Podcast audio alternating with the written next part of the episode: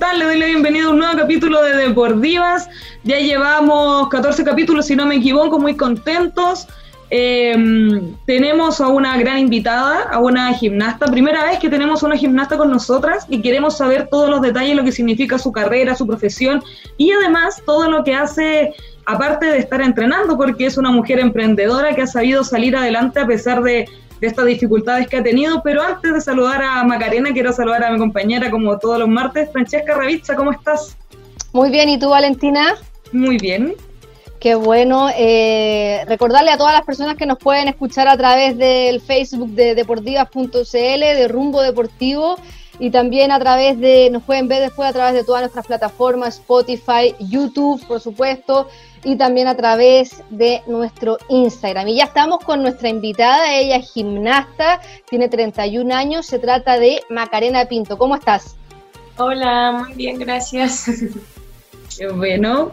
Maca, ¿cómo, ¿cómo has llevado esta cuarentena? ¿Cómo ha sido estar en tu casa entrenando? También con tu hijito de que es pequeño, tiene solo tres años, si no me equivoco. Sí, tiene tres años. Eh, ha sido difícil, la verdad, por, por un tema de, espacio, un tema de tiempo. Eh, los hijos demandan mucho tiempo y a veces tampoco eh, puedes entrenar tranquila. Entonces ha sido bien complicado todo este proceso, pero igual se ha podido hacer algo. Así que, bueno, tengo la ayuda de mi, de mi familia, así que a veces también lo ven ellos, pero igual él se escapa como ya, entre comillas, igual es grande, entonces es difícil controlar. vemos que tienes ahí casi un, gimnasio en tu casa adaptado, igual a, te, has, acomodado un poco a la, a la cuarentena. Sí, adaptamos una sala que tenemos acá arriba en el segundo piso y bueno, la verdad es que es de todo porque mi hijo tiene todos sus juguetes tirados. Tengo de todo un poco. ¿La comuna donde tú vives en Santiago sigue en cuarentena? Sale, sí, mañana salimos de cuarentena porque yo pertenezco a Lampa. Vivo aquí en Valle Grande que está cerca de Quilicura, pero pertenezco a Lampa. Así que ya mañana salgo de cuarentena, menos mal. Qué envidia. Yo aquí en la Florida sigue con cuarentena. Sí, no, mis papás también siguen en cuarentena. Así que no, está ahí bien difícil. Bueno, un poco, ya un poquito más libre que es más fácil salir, digamos, un poco que, no sé, por ejemplo, ir al supermercado, que es, más factible ir ahora ya no teniendo el límite de dos permisos, pero, pero igual así da susto, es complicado salir, yo todavía no puedo volver a entrenar, al CAR, entonces es como no influye mucho en realidad salir uno de, cuarentena. Tampoco puedo volver a mi trabajo, así que no hay mucha diferencia. cuéntanos, cuéntanos un poquitito respecto a, los entrenamientos. Eh, con la Valentina, la Valentina sobre todo estuvo haciendo una búsqueda súper, súper exhaustiva respecto a, a, los permisos para los deportistas para poder entrenar y sobre todo tú, que vas a, tienes altas posibilidades de clasificar a Tokio y no te encontramos en el listado de deportistas que pueden volver a entrenar. ¿Hay novedades que, a lo mejor nosotros no hemos visto en algún papel o, sigue sin posibilidad de, poder entrenar? No, yo la verdad es que no salí en el listado, eh, nunca me informaron nada tampoco. Eh, a nosotros nos queda una fecha de clasificación que es muy difícil porque nos queda un Panamericano que es clasificatorio a Tokio, que ya sería el próximo año. No hay fecha todavía, pero me imagino que por lo menos dos meses antes de los Juegos Olímpicos. Y ahí está un poquito complicado porque la verdad es que nadie me ha dicho nada, no sabemos qué va a pasar, cuándo yo voy a poder volver a entrenar, porque en el fondo eh, hay compañeras que ya están entrenando. Eh, y yo soy la única, por decirlo así, la que tendría que también ir al Panamericano, soy la única que no está entrenando. Entonces, eso se complica aún más. Eh, yo ya llevo cinco meses sin entrenar, voy, voy a cumplir seis meses sin estar en el gimnasio y obviamente que entrenar acá en la casa no es lo mismo que entrenar eh, en los aparatos, acá solo puedo hacer físico y hasta por ahí nomás porque también está el tema de mi hijo, es súper complicado. Entonces yo ya voy a cumplir seis meses sin entrenar y eso es súper difícil porque lo más probable es que también tenga selectivo muy pronto el otro año, o sea, mm, ya en febrero. Imagínate, yo recién, si es que no empiezo a entrenar ahora, va a ser en octubre y voy a tener súper poco tiempo de, de recuperación, o sea, imagínate medio año sin entrenar y recuperarlo en tres meses. Entonces, la verdad es que a mí nadie me ha dado explicaciones, nadie me ha escrito, nadie me ha dicho nada. Y bueno, yo estoy esperando ahora a ver qué, como fin de mes y mandar un, correo a la federación para ver qué, qué pasa en el fondo. Claro, tú estás, hasta ahora tú estás esperando que se comuniquen contigo, tú todavía no, te has comunicado tú con ellos.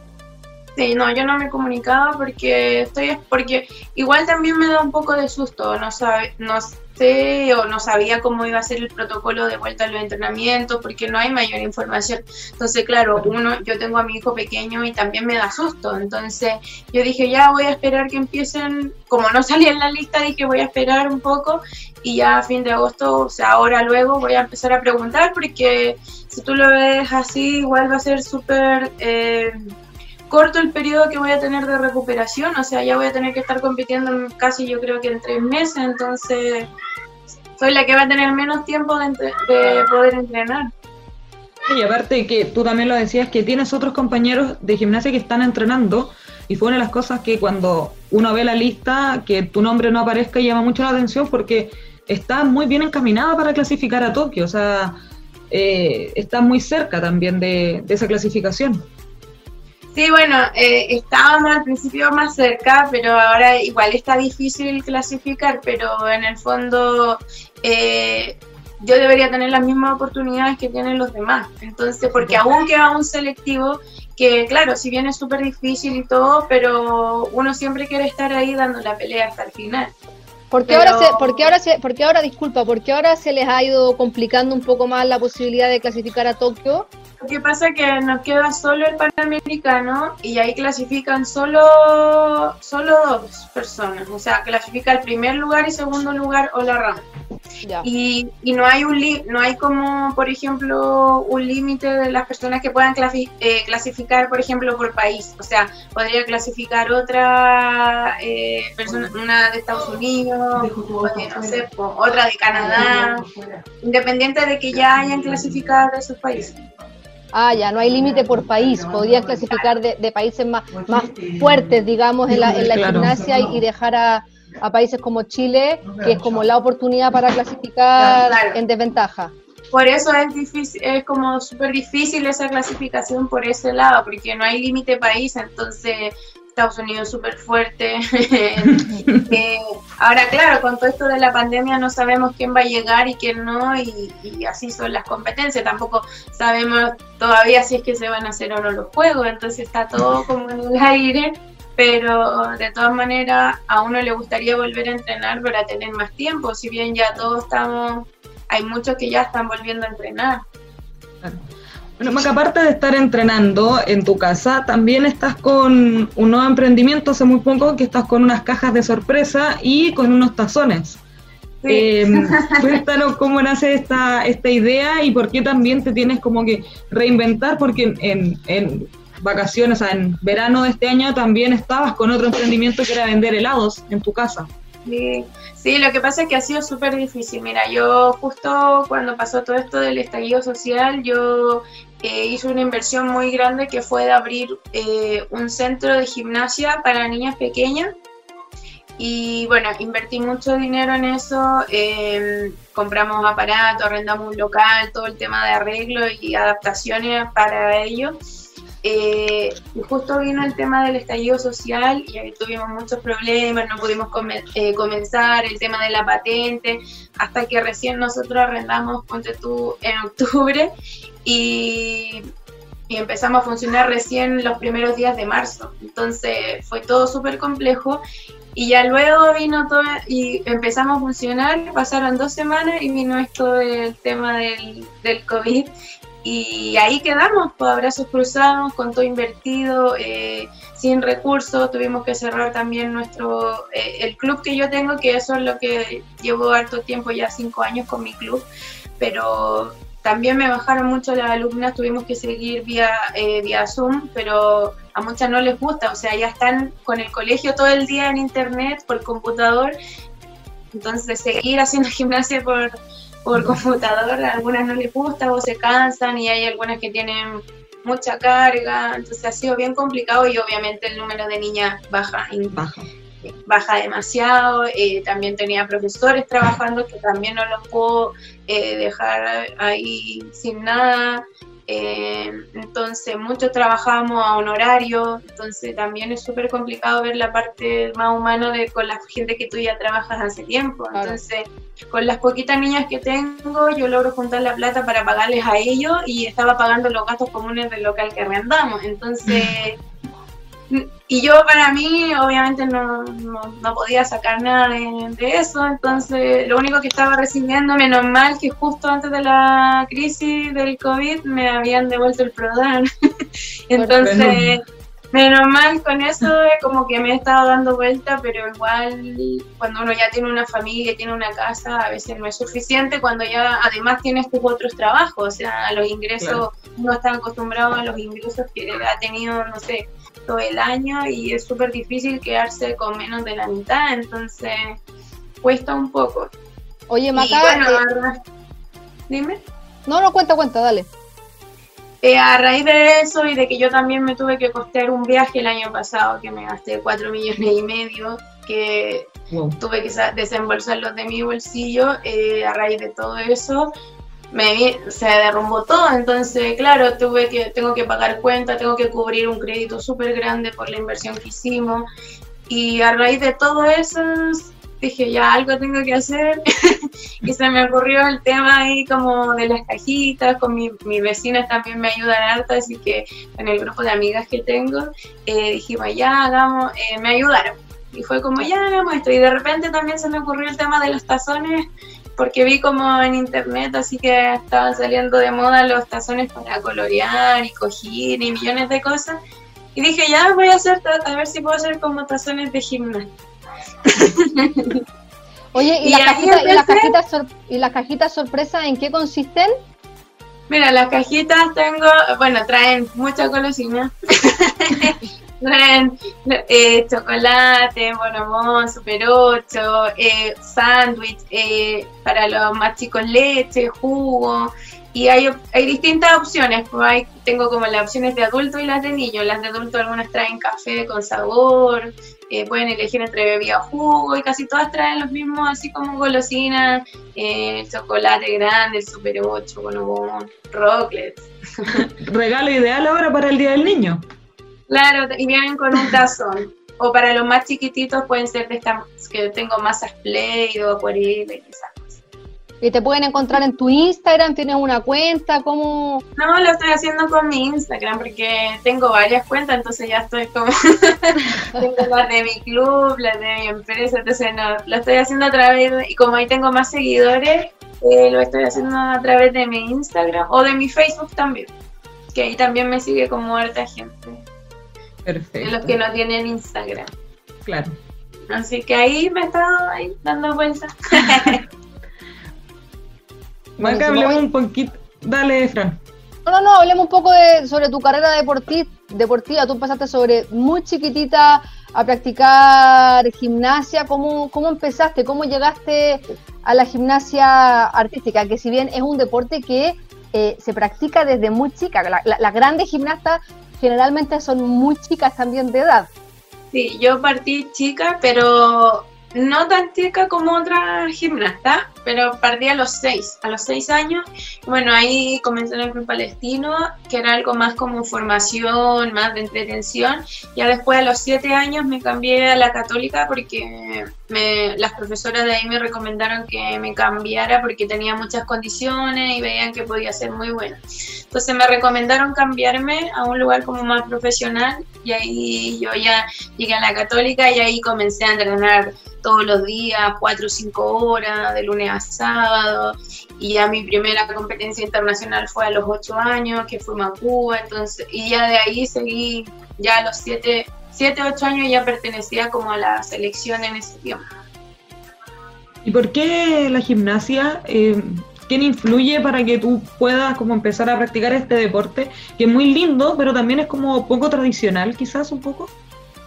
Sí, la verdad es que no sé, lo que pasa es que cuando yo era más chica era súper inquieta, yo ya hacía la voltereta sola, trepaba en los árboles, las paredes, entonces era súper inquieta y bueno, mi papá, eh, mi papá tenía un primo que estudiaba educación física y ahí conocía a una persona que trabajaba allá en el Club Palestino, enseñando gimnasia.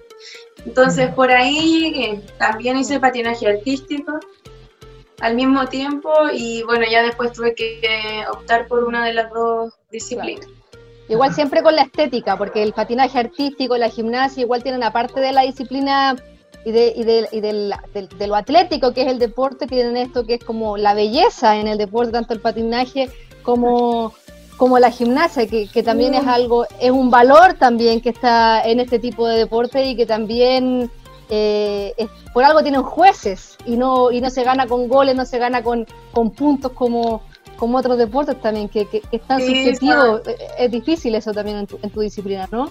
Sí, son bien similares en ese aspecto, porque es súper subjetivo, o sea, no depende tan solo de ti, sino que depende de tu actuación y de cómo te vean las personas que te están evaluando. Claro. Entonces, a veces es complicado ese, el tema de la evaluación. ¿Cómo lo hacen ustedes cuando están compitiendo? Porque eh, eh, ustedes les enseñan la ejecución, les, enseñan la, interpretación, pero de repente igual debe ser frustrante saber que a lo mejor hiciste súper bien un ejercicio y te calificaron mal y tú dijiste como yo de verdad me merecía, no, uno como de verdad me merecía mejor puntuación o no, como de verdad, eso siempre pasa, la verdad, pero a veces no hay nada que hacer porque uno no puede reclamar, salvo que se hayan equivocado en una nota de partida que, o que no te hayan considerado un ejercicio, pero uno no puede reclamar como las notas, o sea, lo que vio esa persona lo vio y, hasta ahí llega. Entonces, claro, a veces pasa que te evalúan mal y y perdiste. Entonces es súper complicado y bueno, uno ahí se frustra y se enoja y le da rabia y todo, pero bueno, no hay mucho que hacer tampoco. ¿Le pasa a todas? A todas les pasa en algún momento. A unas más que a otras, digo yo, todo en Chile, pero, no bueno. Maca, ¿y cómo manejas esa frustración? Porque eh, tú también eres profesora de gimnasia y hay muchas niñas que están en tus clases y es algo que en todos los deportes pasa, o sea, alguna lesión que te impide seguir adelante, algún, no sé, eh, algo mal ejecutado y uno se frustra, se cierra, no quiere nada, en verdad como que quiere mandar toda la punta del cerro, pero no se puede. Y eso tú lo viviste y lo vives compitiendo y también se lo tienes como expresar a, tus alumnos para que no, no, no repitan como la historia. Sí, la verdad es que es difícil, es, difícil seguir cuando tú, más que nada cuando tú lo has hecho bien y sientes que, que te están evaluando mal. Eh, bueno, uno ahí se enoja, se frustra, pero lamentablemente tiene que uno continuar hasta el final. O sea, porque claro, además entrenaste, te preparaste tanto tiempo y, al final hay que tratar de hacer lo mejor posible con el, con el resto de los aparatos, pero claramente uno igual sigue enojada y termina enojada igual el torneo. Cuesta como salirse un poco de ahí cuando pasan esas cosas, pero pero al final es así y no hay, no hay más que hacer que o cambiar el switch o, o quedarte ahí pegada en ese tema. Pero generalmente uno tiene que tratar de cambiar el, y el foco y ya y estar enojado un rato, no sé, vaya al baño, y ya. Y te queda el otro aparato. Y es que no ha sido el último. Si el último, yo me voy a la casa. Oye, y en el, cuando tú compites en el All Around, que ahí tienes que estar en, eh, se hace un circuito por todos los aparatos, eh, me imagino que hay un aparato que te gusta más que el otro, uno que te cuesta un poco más que el otro, y seguramente eh, uno de los aparatos que se puede ser menos injusto. A lo mejor eh, eh, eh, es, más, es, más, difícil que los jueces te evalúen de manera subjetiva. Si nos puedes contar un poco cómo funciona aparato por aparato, no, no, no en qué consisten las barras, en qué consisten las paralelas, sino cuál te gusta más, cuál te costó más. a mí me gusta mucho lo que es barras asimétricas, es como mi aparato favorito. Y salto igual me gusta, pero el, mi favorito son las barras asimétricas y el que me va mejor eh, siempre es como salto y suelo. Y en barra igual a veces me va bien, varias veces me he tenido como varias sorpresas sin esperarlo, pero me encanta, me encanta hacer barra y en ese aparato me gusta mucho competir.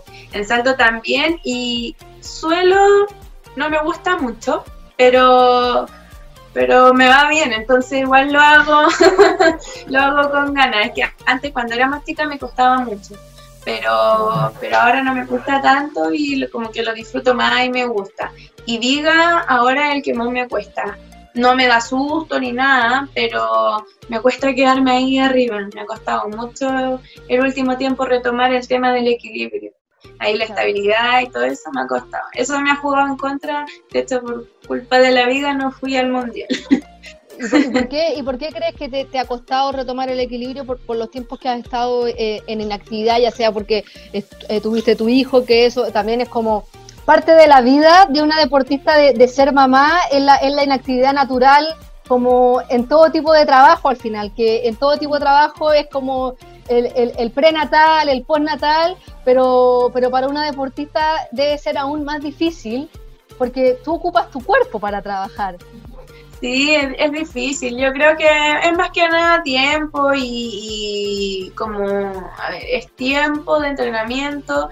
Eh, yo creo que de volver a hacer las cosas tranquilas y volver a, enfocarte mucho porque tú en ese aparato. Y a veces los tiempos no dan, entonces es súper complicado trabajar solo un aparato porque de repente, eh, no sé, todo el año pasado tuvimos cinco selectivos antes de los Juegos Panamericanos, entonces al final no te da tiempo para quedarte eh, pegado, por decirlo así, mejorando un aparato. Entonces yo también cuando volví a entrenar después de, de mi hijo y pasaron dos años, eh, no sé, no tuve tiempo tampoco de volver a entrenar tranquila. Ya a los seis meses tuve que volver a competir de manera internacional. Entonces, todos los procesos han sido súper rápidos. Entonces, tampoco hay un tiempo que uno le pueda dedicar a cada aparato, a cada proceso. Entonces, lamentablemente, uno tiene que estar lo más pronto posible eh, ahí em, mejorando y recuperando los ejercicios para poder competir. Oye, me imagino que eso te afecta no solamente en lo físico, que es como tú dices, me cuesta retomar el equilibrio, sino también en, lo emocional. ¿Cómo, ¿Cómo te afecta a ti como Macarena esta, esta vuelta rápida a la competencia sin poder sentirte a punto? Sí, eh, afecta y a igual le da rabia porque al final sientes que no puedes hacer las cosas tranquilas o, disfrutarlo más, porque al final estás preocupada de que te tiene que ir bien, de que te tienes que estar recuperada rápido, que tienes que hacerlo bien o si no, no te van a llevar, o que tienes que ganar porque si no, tu entrenador no va a ir a la competencia. Entonces, son muchos factores y al final es todo el rato como estar ahí estresadamente entrenando. Pero bueno, casi siempre ha sido así, entonces al final uno se adapta y trata de hacer lo mejor posible. De hecho, es lo que yo siento que va a pasar ahora de nuevo, o sea, voy a volver a entrenar y ya sé que en febrero voy a tener quizás selectivo y todas esas cosas, entonces eh, como que uno ya empieza empieza a mentalizar y se empieza ya a decir ya, va a tener poco tiempo. Maca, ¿y qué, es lo, más, lo que más te gusta la gimnasia? Eh, ¿Te gustaría que tus hijos, quizá, o sea, que tu hijo quizás siga tus pasos o, que haga algún deporte? Eh, no, no me gustaría que hiciera gimnasia, la verdad. De hecho, es lo que menos quiero. ¿Por es lo que menos quiero que le guste la gimnasia. Él hace cosas y todo, hace la voltereta, se coloca de cabeza y todo, pero camina en punta. Pero la verdad es que yo no quiero porque es muy sacrificada. La gimnasia es un camino súper difícil. Y, que sufrí harto también, o sea, claramente disfrutáis eh, tus logros, lo que tus objetivos cuando se cumplen, pero también tiene una parte súper compleja, entonces es súper difícil y es sacrificada igual. Y de harta lucha, de harta pelea, eh, hay poco apoyo. Entonces no sé si me gustaría que él pasara lo mismo que yo, o que quizás no va a pasar lo mismo, o quizás ni le va a gustar.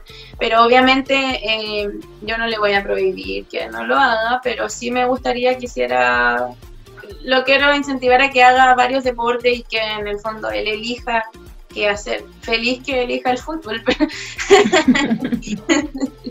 oye, oye, Maca, y en, ese sentido, respecto al, sacrificio que conlleva la gimnasia, eh, hace algún tiempo, a fines del año pasado, eh, una deportista menor de edad denunció a Isabel Lazo, la mamá de Simona Castro, por malos tratos. Algo que, eh, sin entrar a esa polémica, los malos tratos en el mundo de la gimnasia es algo que en el mundo de la gimnasia siempre ha sido muy conocido, sobre todo cuando que nos remontamos como a la historia de la gimnasia, cuando los rumanos tuvieron mucho éxito, desde Nadia Comaneci, y después uno, uno, uno ve como Estados Unidos no ganaba, y empezó toda esta época de la Guerra Fría, se trajeron a los rumanos y empezaron a adoptar la, misma, la misma metodología, eh, más allá de, bueno, incluso Estados Unidos después, no sé si viste este documental, Atleta A, que incluso revelaron ya abusos sexuales, que ya, es un eh, ya llega a ser un delito, algo que va más allá de los malos tratos psicológicos, que también es grave y, condenable. Pero... Que pasa es que... Ah, dale, no. no, no, no, no, yo quería, más allá del caso puntual de Isabel, eh, en Chile existe esa cultura de depresión, de malos, de, malos tratos psicológicos como parte de, la cultura del entrenamiento de alto rendimiento? Mira, yo no sé si es más de la cultura del alto rendimiento, pero pero sí hay entrenadores que, tratan muy mal a esta gimnasta o psicológicamente también eh, sufren maltrato. Em, entonces, yo en lo particular, por ejemplo, no me ha tocado ver que un entrenador le pegue a alguien, pero sí, claro, conozco historiales hacia atrás o he visto que también tratan mal o malas palabras y esas cosas. Pero no sé, la verdad es que yo no soy de esa línea. Eh, creo que si bien mm, hace mucho tiempo atrás era más normal, en, no sé, en Rumania o ponte tú hasta el día de hoy o en China, eh, yo no soy como mm, de esa línea de, malos tratos o de llegar hasta los golpes. Creo que no debería ser, claramente hay que colocar límites y, y si bien el alto rendimiento hay que ser duro y hay que ser estricto, pero muchos confunden ser estricto con ya pasarse de la línea y llegar al maltrato. Eh, yo no estoy de acuerdo, pero sí, sí pasa mucho y yo creo que no tan solo acá, quizá también en varios deportes. Y como mismo salió ahora el, el documental de Estados Unidos, o sea, imagínate, hasta el mismo tema de abusos sexuales uno más allá tampoco conoce mucho, pero sí sabe que hay entrenadores que pasan como esa línea de ser estricto a ya a pasar a llevar a uno y al maltrato. ¿A ti te ha pasado que tú ya una deportista eh, madura, con, con, harta, con harta experiencia, con un, con un recorrido, te, has visto en la situación de tener que ponerle límite a algún entrenador, de decirle, oye, esto ya pasa los límites o, estamos ya entrando a los límites de lo que es eh, aceptable a la hora de ser exigente como deportista? Sí, mira, bueno, yo en, mi caso he tenido pocos, eh, como pocos problemas de, eh, en cuanto al tema de, malos tratos. Sí, cuando chica em, vi muchas compañeras que lo pasaban mal y la verdad es que cuando uno es chico los que tienen que poner límites son los papás.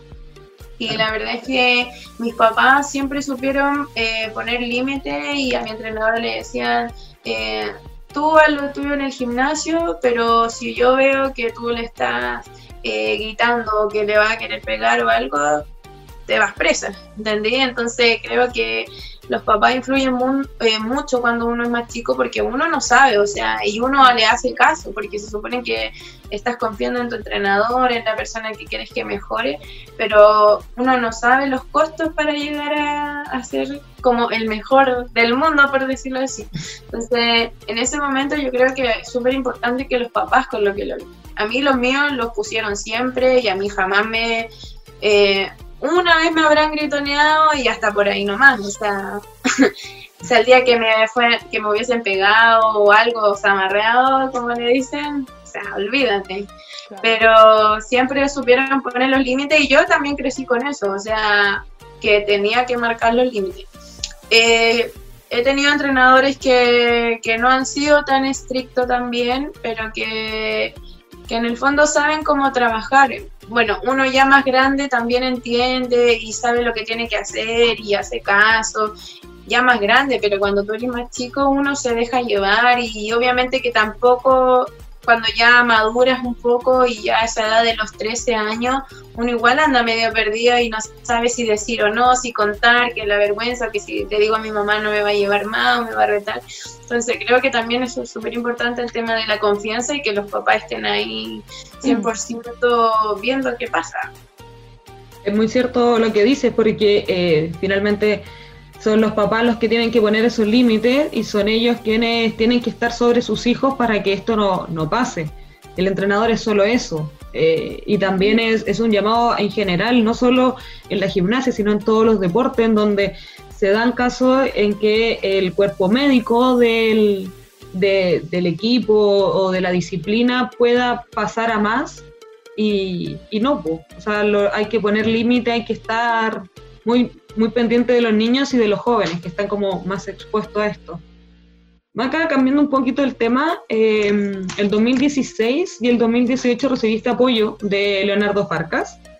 Te ayudó con un viaje a Canadá y luego cuando tuviste este problema con la beca ProDar. ¿Tiene algún contacto con Farcas? ¿Hablas con él o, o ha sido solo este apoyo en los momentos que tú más lo has necesitado?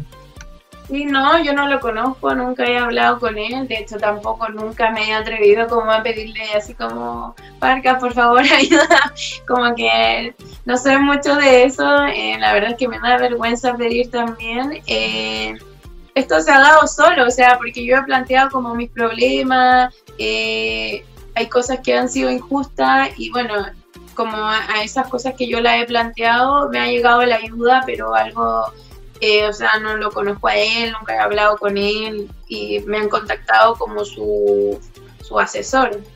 Ah, tú te has contactado a través de tus asesores, no es que tú hayas tenido un, un contacto directo con él. No, yo me he contactado las dos veces como con la persona que, que trabaja con él, pero yo nunca he tenido el contacto directo con él o que haya hablado con él en persona o por WhatsApp, no, nada. Oye, Maca, y respecto al tema, mira, no sé si tú conoces a un, a un, joven piloto que se llama Nicolás Pino, que está, que está tratando de, está haciendo su carrera como, como deportista para llegar a la, a la Fórmula 1 y al igual que muchos deportistas, él tiene este, este dilema que es el financiamiento. Que, que lamentablemente en Chile es el gran problema que tienen los deportistas para ser profesionales, sea cual sea la disciplina, dejando de lado el fútbol y en algunos casos eh, el tenis, sobre todo el tenis eh, masculino. Lo que hizo él, no sé si lo has escuchado, es que eh, hizo como su propia empresa y creó un crowdfunding y llamó como a varios empresarios y, le están, finalmente no, está pidiendo donaciones, sino que está haciéndose como una especie de, empresa para que apuesten por él y hacen como, como que invierten en el, en el deportista. ¿Tú, ¿Tú has escuchado hablar de esto? ¿Conoces otros deportistas que lo hagan? ¿Te, ha llamado la atención? No, la verdad es que no lo había escuchado. No, no había escuchado ese como ese tema de, de ese tipo como de empresa. no, no lo había escuchado. Pero igual podría ser una, una, una, forma, de repente una, una forma interesante a lo mejor para poder buscar alternativas, ¿o no? Sí, también hay que investigar. Estamos conversando con Macarena Pinto, gimnasia, gimnasta. Eh, ella actualmente no está entrenando en el CAR, lamentablemente, pero sí se está preparando para Tokio en su casa. Eh, tiene hartas posibilidades de clasificar, así que vamos a estar muy pendientes de que cuando toda esta maldita pandemia pase, vamos a ver cómo, cómo sigue el futuro para nuestros deportistas. Eh, Fran, ¿te parece si, si saludamos a nuestros auspiciadores? Por supuesto, saludamos a Oma Chile. El colgante de tus anteojos debe ser un accesorio top. Por eso en OMA Chile tenemos los mejores diseños para que luzcas tus anteojos con mucho estilo. Si quieres saber más, búscanos en Instagram como arroba oma-chile y conoce cómo estamos realizando los despachos de nuestros productos. Y también le agradecemos a Agencia Corner. La mejor táctica para tu marca está en Agencia Corner FC. Si estás vinculada al mundo del deporte y quieres desarrollarla a nivel de gestión, comunicaciones y marketing deportivo digital, la agencia Corner FC es el lugar al que tienes que acudir. Contáctanos en cornerfc.com. Además saludamos a Alma Gráfica porque tu proyecto debe tener la mejor imagen. Alma Gráfica es diseño, colaboraciones profesionales y proyectos personales. Alma Gráfica está detrás del hermoso logo de Deportivas. Contáctalo al correo de ale.maturana.bravo.gmail.com porque Alma Gráfica es diseño, colaboraciones y proyectos personales. Oye, estamos conversando con Macarena Pinto, gimnasta, gimnasta artística, una de las gimnastas más destacadas que ha tenido la historia de, la gimnasia y también del deporte nacional. Y para entrar a la fase final de esta entrevista, que sabemos que estás muy, muy ocupada y, cortita de tiempo, tenemos una sección que son preguntas cortas que es para conocer un poco más acerca de ti en el ámbito personal, más allá de, de lo deportivo. Partamos, vale. Maca, ¿cuál es tu comida favorita, la que más te gusta comer o cocinar? eh, mi comida favorita, me gusta mucho el pollo, eh, pollo asado. Puede ser con arroz o con papas fritas. ¿Te gusta el, pollo asado a la parrilla o el pollo asado como el típico pollo a, las brasas? que uno se compra? No, eh, es que me gusta a la parrilla y ya está. Pero me gusta más, por ejemplo, también me gusta el horno cuando, no sé, me gusta hacerlo mucho con jugo de limón y con mostaza. Uy, sí, qué rico. Qué rico. Así me gusta mucho. Y los asados también me gustan mucho. Aunque estoy dejando la, la carne porque como mucho. ¿Mucha carne? Eh, eh, está, está, entrando, está entrando a esa tendencia de deportistas que se están haciendo vegetarianos. no, nunca tanto, no podría. pero pero mi voluntad no me deja, pero estoy tratando de comer menos. pero no, somos, en mi familia somos carnívoros y nos encantan los asados y todo. Es lo mejor, estoy totalmente de acuerdo. Oye, ¿y, tu música favorita? Eh, romántica, me encanta Chayanne. Chayanne, ¿y la no, no la puedes ocupar en tu rutina o sí? Tienen que estar sin voz. solo la melodía. Sí, solo la melodía. Así que es difícil encontrar ahí, encontrar mezclas, pero en algún momento podría aparecer. ah, no, no has ocupado nunca de Chayanne en tu, en tu rutina. No, no de Chayanne no. Solo para entrenar. sí, para hacer bici, trote. Maca, ¿y tienes mascotas? Sí, tengo una perrita. tengo una perrita chiquitita que la recogí. Oh. así que hace ya hace tiempo, así que ahí es un bebé más. Te iba a decir, porque entre los emprendimientos, tu hijo, tu marido, más un perro. sí, no, es, un bebé más, mi perrita.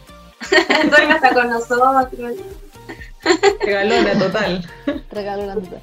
Oye, Maca, ¿y el ejercicio que menos te gusta realizar durante los entrenamientos?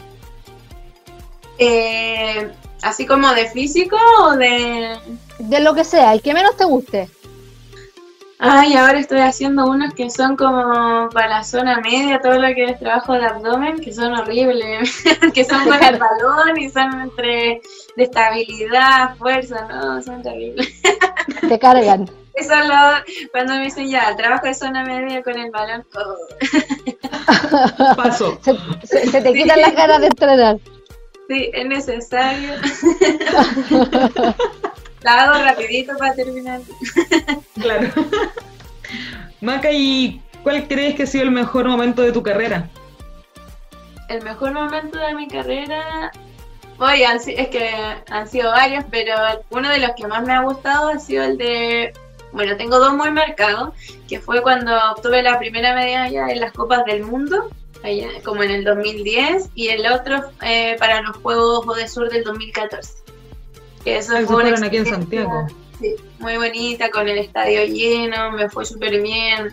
Eh, logré las medallas que quería y más. Entonces, no, me fue súper bien. Esas han sido mis dos como competencias que más he recordado. Y que la experiencia el gimnasio de la donde estaba la gimnasia se repletó porque eran gratis las entradas y, no quedaban cupo. La gente se hacía para poder verlo. Sí, estaba llenísimo, no, fue una experiencia increíble y todo alentando. Bueno, ahí estuvo toda mi familia, así que no, súper, súper bien. Fue una experiencia muy, muy bonita, increíble que la quiero volver a vivir ahora en el 2023. Ojalá, ojalá así sea. Oye, Maca, ¿tienes algún talento oculto? Eh, o, que pocas personas o, que pocas personas sepan. La verdad es que no. No, Yo creo que lo, lo, de emprendedora además. Claro, pero, pero ese, ese no es tan oculto. no, bueno, sí, no, pero oculto, oculto no, la verdad es que. Bueno, me gusta hacer a veces postres y esas cosas, como cocinar, que no lo hago mucho porque no tengo tiempo, pero ahora que estamos aquí como en cuarentena, eh, a veces he cocinado hartas cosas o he hecho postres, brownie. Qué cosas dulces. sí de limón también sé hacer, pero. Qué rico. Queda muy bueno, pero no he hecho. pero no, y soy pésima para las manualidades, la verdad es que soy pésima. No, no tengo ese talento. Me encanta, pero. pero no. Venga, por último, ¿tienes alguna cábala o algún ritual que realices antes de empezar las competencias? Eh, así como cábala, no, la verdad es que lo que yo siempre hago es como, como que me, me escondo, me refugio en mí, la verdad, y no hablo mucho, eso sí, como que no hablo mucho, eh, me preocupo como, como de la competencia, eh, no hablo con nadie, soy súper callada, como, y como que camino así de un lado al otro. Pero no, así como cábala, cábala, no visualizar las rutinas antes de hacerlas? Sí, pero súper poco, porque ya a veces como que uno está tan, no sé, como eh, concentrado o también nervioso que a veces me ha pasado que ya, no sé, por ejemplo, hago más de tres veces y ya después me empiezo a caer en la visualización. Entonces hago súper poca, hago como una o dos. A veces lo hago, depende de los torneos, lo hago, ponte tú en la noche cuando ya me voy a dormir. Y a veces hasta me he quedado dormida haciendo visualizaciones. Y a veces y después en la mañana antes de subirme al aparato como hago una visualización de las cosas que me cuestan y, listo. Pero no hago mucho tampoco pero es como un, poquito depende del ejercicio que me cuesta hemos llegado al final de esta entretenida entrevista en donde podemos conocer un poco más a Macarena Pinto eh, no solo conocimos como su pasión por la gimnasia, sino ese espíritu emprendedor que tiene. Muchas gracias, Maca, por recibirnos en tu hogar, por abrirnos las puertas de tu casa y también por hacerte un tiempo para recibirnos, porque eh, nos costó un poquito coordinar, sobre todo porque eres una mujer muy ocupada, pero pero valió la pena la espera, hay que decirlo. Es que he eh, estado súper ocupada y de, verdad que a veces trato de, me dicen, pero di que no, sí, es que igual me da, me da la, verdad como digo, me da lata decir que no, pero la verdad es que esta semana han sido súper eh, complicadas y de poco tiempo porque como estoy con esto de las cajitas, la verdad es que ahora me ha ido bien estos últimos días, entonces tengo que aprovechar. Obvio. Y entre que tengo que entrenar o que ver a mi hijo, que hacer el almuerzo a veces, porque mi mamá no ha venido estos días a ayudarme, entonces estaba ahí, sí, con estas cosas. Así que, pero bueno. Se entiende 100% y de verdad que te lo agradecemos. No sé si nos quiere agregar algo más antes de terminar. No, muchas gracias a ustedes. Espero que les vaya muy bien y que les haya servido esta nota. y que les vaya muy bien. Muchas gracias. Eh, Fran, ¿algo que quiera agregar ahora, ya que estamos finalizando el capítulo de hoy día?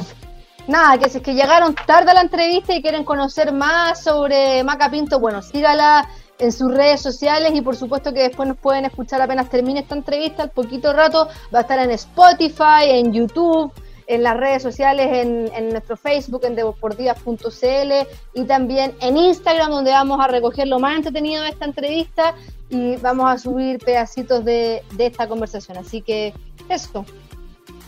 Y si quieren un regalo para el Día del Niño, puede contactar a Macarena para que le compren una de esas cajitas de sorpresa. Arroba Maquita Pin. Ahí está el Instagram de Macarena para que puedan ver sus cajas sorpresa y sus tazones. Nosotros nos despedimos. Antes le agradecemos, por supuesto, a OMA Chile, Agencia Corner FC y Alma Gráfica, quienes están apostando por este proyecto, además de Radio Maipo de Win, quien junto a Rumbo Deportivo está transmitiendo todos nuestros capítulos. Eh, los dejamos y nos reencontramos la próxima semana. Cuídense mucho, no salgan de sus casas. Un abrazo, que estén muy bien. Chao. Chao.